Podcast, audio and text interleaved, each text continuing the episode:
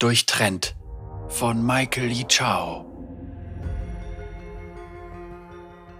Der Junge rannte, von schrecklicher Angst getrieben, so schnell er konnte.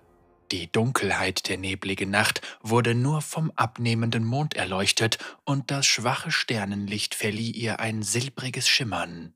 Die Silhouetten der Bäume rauschten vorbei. Die wild flackernde Laterne in der Hand des Jungen drohte zu erlöschen, aber es war nicht die Dunkelheit, die er fürchtete. Es war das Ding, das ihn durch die Dunkelheit jagte. Erst hatte der Junge es nur gespürt, eine plötzliche Kälte in der Sommerluft, eine schleichende Furcht, die sein Herz erfasst hatte. Diese Empfindungen hätte er vielleicht auf die späte Stunde und eine lange Nacht geschoben. An jedem anderen Tag hätte er sich selbst dafür zurechtgewiesen, sich seiner Fantasie hinzugeben.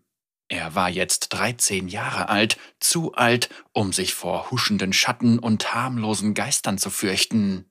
Dieser Geist jedoch hatte glühende blaue Augen, die ihm direkt in die Seele starrten.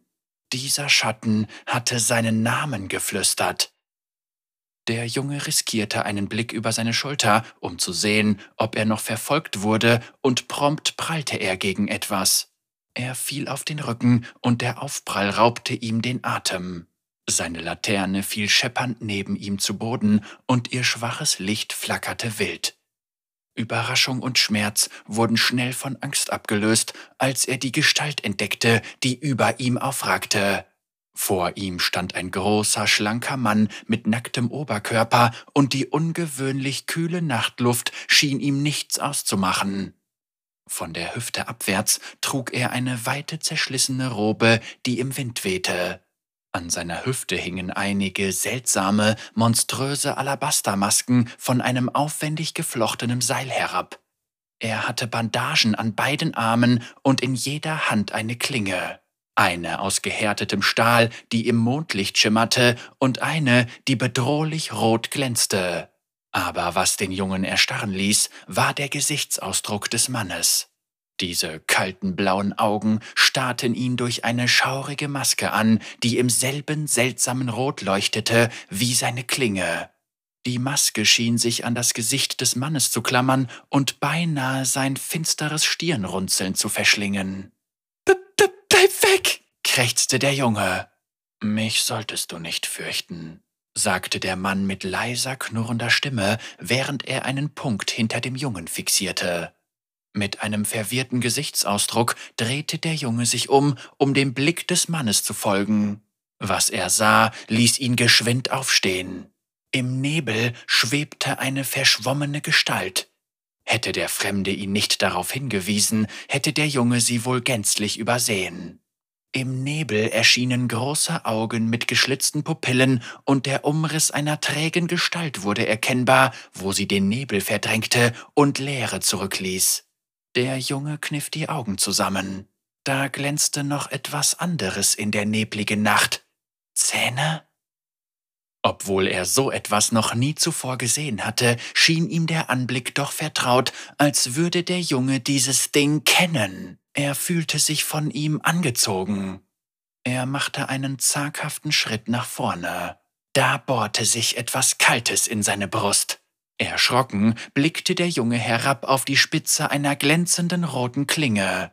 Seine Gedanken rasten und die Panik ließ seinen Atem stocken. Er erwartete Schmerz und Blut, aber beides blieb aus. Stattdessen breitete sich ein taubes Gefühl in seinem Körper aus. Der Mann hinter ihm murmelte etwas, und ein Zeichen erschien in der Luft vor ihnen, wie von einem unsichtbaren Pinsel gemalt. Ein Wort, oder ein Name? Dem Jungen sagte es nichts. Was? Der Mann beachtete ihn nicht. Meine Klinge kennt deinen wahren Namen, Asakana. Der Junge spürte, wie das Schwert aus seinem Körper gezogen wurde, und er fiel keuchend auf seine Knie. Seine Hände schnellten zu seiner Brust, aber sie fanden keine Spur eines Einstichs oder einer Wunde, und was noch seltsamer war, er fühlte sich leichter, als wäre eine Last von ihm genommen worden. Er sah auf und erblickte vor sich eine Mauer aus Zähnen. Die Kreatur machte einen Ausfallschritt. Er hörte das Rasseln von Metall. Der maskierte Fremde war vor ihn getreten, und seine Klingen hielten die gewaltigen blassen Fänge der Kreatur zurück. Nein, es war nicht der Mann selbst, sondern ein geisterhafter Schatten, der seine Gestalt hatte. Der Junge drehte sich nach dem Mann um, der die Augen geschlossen hatte, als würde er meditieren. Dem Jungen lief ein Schauer über den Rücken, als die kalte Luft ihm langsam in die Knochen fuhr. Seine Seele wurde mit jeder Kampfbewegung zwischen Monster und Mann hin und her gerissen, als würde ihre bloße Existenz eine spürbare Kraft auf ihn ausüben. Der Junge starrte ihn erstaunt an. Was ist er? Der Geisterschwertkämpfer drängte die Kreatur zurück und zerbarst daraufhin in wirbelnde Rauchranken, die den Jungen umhüllten und dann zum Körper des Fremden zurückkehrten. Die hässliche Kreatur heulte zornig auf. Durch die zusammengekniffenen Augen konnte der Junge weitere Körperteile der Bestie im Nebel erkennen. Verfilztes Fell, Krallen, ein gewaltiger Torso. Aber sobald er versuchte, die Bestie im Ganzen zu betrachten, wurde sie unscharf. Du wagst es, mir zu verweigern, was bereits mein ist. Eine kratzige, unmögliche Stimme hallte durch den Verstand des Jungen und übertönte das rasselnde Knurren, das aus der Richtung des Ungeheuers zu ihm drang. Der Junge gehört mir! Der Magen des Jungen verkrampfte sich. Es kann sprechen? Nichts in diesem Reich gehört dir, sagte der Mann unbeeindruckt. Auf den Boden, Tan Koao! Obwohl er die Worte nicht verstand, bekam er von ihrem Klang Gänsehaut. Die Worte hatten jedoch eine wesentlich stärkere Wirkung auf die Kreatur, welche ein ohrenbetäubendes Kreischen ausstieß. Sich windende, sehnige Muskeln wickelten sich um die bleichen Zähne und Krallen. Die vier scharlachroten Augen in ihrer schrecklichen Fratze kniffen sich zusammen, graues, schimmerndes Fell erschien auf ihrem schwerfälligen Torso und flüchtige Schwaden wurden zu Fleisch und Knochen. Dein Name wurde ausgesprochen, sagte der Mann mit der zerbrochenen Maske. Und somit wurdest du enthüllt. Ein trotziges Heulen erschütterte den Boden. Der Mann veränderte seine Haltung, ging in die Knie und hob die Schwerter. Und so wirst du untergehen. Die Bestie stürmte nach vorn, aber der Fremde schoss ihr so schnell entgegen, dass der Junge es beinahe nicht bemerkt hätte. Schwerter durchschnitten das Mondlicht, das eine schimmerte silbern, das andere zog blutrote Schlieren. Die Wunden der Kreatur verspritzten Sekrete, bevor sie schließlich zu Boden sank. Schlafe, Asakana! Die Fesseln des Fleisches binden dich nicht mehr!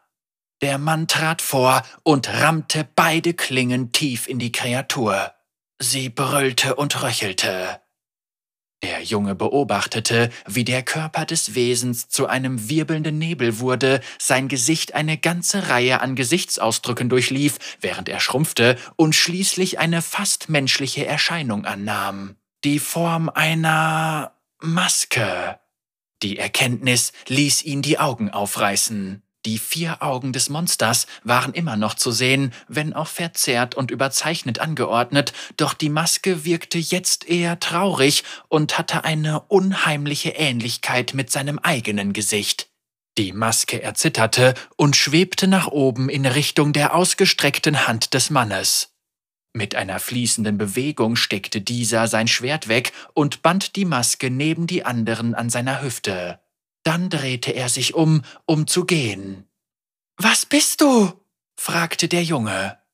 Einst wusste ich die Antwort, aber jetzt, der Fremde hielt inne. Sein stählender Blick fixierte den Jungen. Dem Jungen entwich eine weitere Frage. War das Ding etwa ich? Nur ein verfaulter Albtraum, der sich von deinen Sorgen nährte. Aber er definiert nicht länger, wer du bist. Der Junge biss sich auf die Lippen. Es ist meine Schuld. Ich bin schwach, war nie gut genug. Mein Vater hatte recht. Ohne ein Geräusch zu machen, drehte sich der Mann um, um sich zu nähern, und der Junge zuckte fast schon aus Gewohnheit zurück. Der Ausdruck des Fremden wurde etwas milder. Die, die wir lieben, sagen die Dinge, die uns am meisten verletzen. Der Mann nahm die Maske von seiner Hüfte und musterte sie. Die Verzweiflung verschlingt unsere eigene Stimme, verkleidet als Vernunft. Sie behauptet, uns zu zeigen, wer wir sind, aber sie zeigt uns nur eine verzerrte Version unseres wahren Ichs. Er drehte die Maske um und hielt sie hoch, damit der Junge sie ansehen konnte. Sie wirkte klein, zerbrechlich, harmlos. Durchbohre ihre Lügen und finde deine eigene Wahrheit. Der Hauch eines Lächelns umspielte die Lippen des Mannes. Du schaffst das schon, Ando. Mit diesen Worten drehte sich der Fremde um und ließ den Jungen allein im dunklen Wald zurück.